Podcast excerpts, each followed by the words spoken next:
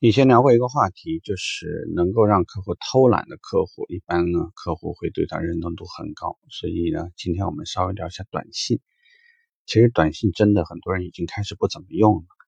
前提是你可以加到客户的微信，并且可以和客户进行比较畅通的交流。如果这样的话，你就把我后来说的短信视同为微信。大抵的意思想告诉大家的就是。当我们和客户进行任何一次接触以后，为了能够让客户对你强化印象，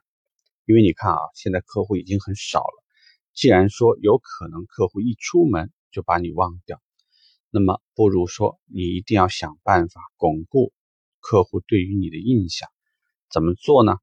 意思就是，当客户只给你留了电话号码，不肯加微信，对方拒绝去点击那个添加。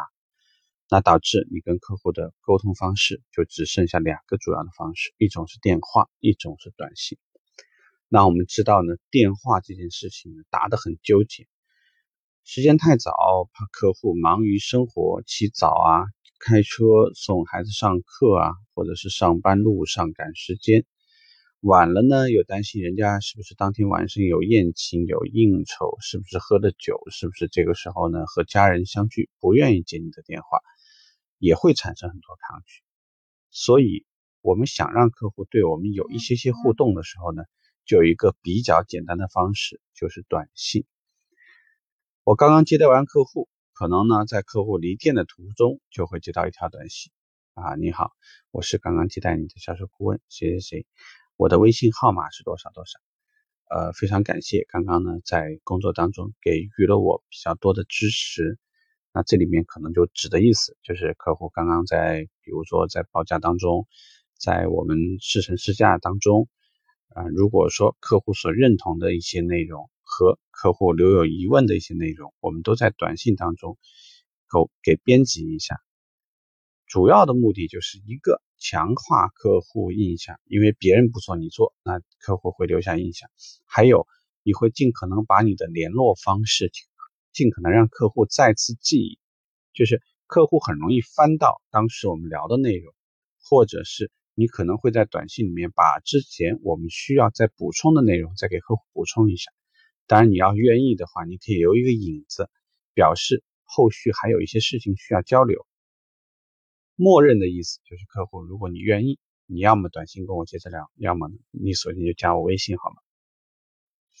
针对客户没有解决完毕的一些，类似于按揭的有一些申请资料，有没有什么具体的要求？客户目前的状况有没有可能办理暂住证呢？客户是不是有可能异地上牌会有麻烦？如果客户异地上牌，抵押手续有没有问题？等等，这些问题如果你都用短信形式，每一条短信，因为我们知道你手敲一条短信，你都是需要花时间的。但是这条短信，如果你有大部分的内容针对性，针对他比较强，其实也就是在某一个方向，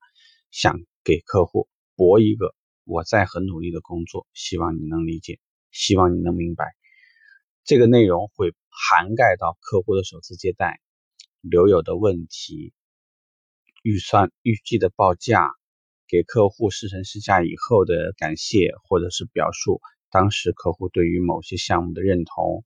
解答客户的疑惑，提醒客户订车之前需要准备的东西，提车之前需要准备的东西，开票上牌的时候需要准备和需要注意的事项，全都可以用这种方式。如有微信，当然更好。这里头其实有几个目的：第一，别人不够努力，你显得很努力；第二。这个也是表示你跟客户非常努力工作的一个凭据。比如说，我想告诉客户，或者我想告诉我的老板，我很努力的工作，你有证据吗？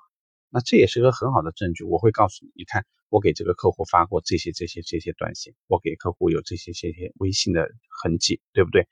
包括如果万一客户在某些事情上确实没有做好，你至少还可以告诉公司。你看，我在短信当中其实是有提示过的，这些方面呢，也可以很好的保护你自己，至少在有一些意外的差错时候呢，还会有一些弥补。因为你也可以以此告诉客户，你看，其实我之前是提示过的，所以出现一些状况，我会想办法弥补。但是你也要知道，确实是因为你没有看过。因为国内和国外的区别，国外呢在使用 Line 这个软件的时候呢，因为它会有呈现客户是否已阅词条信息，而我们在微信里面没有。目前这个问题，钉钉啊有一些沟通里里面它是已经解决的。呃，我们没有办法保障客户一定看到或者一定看，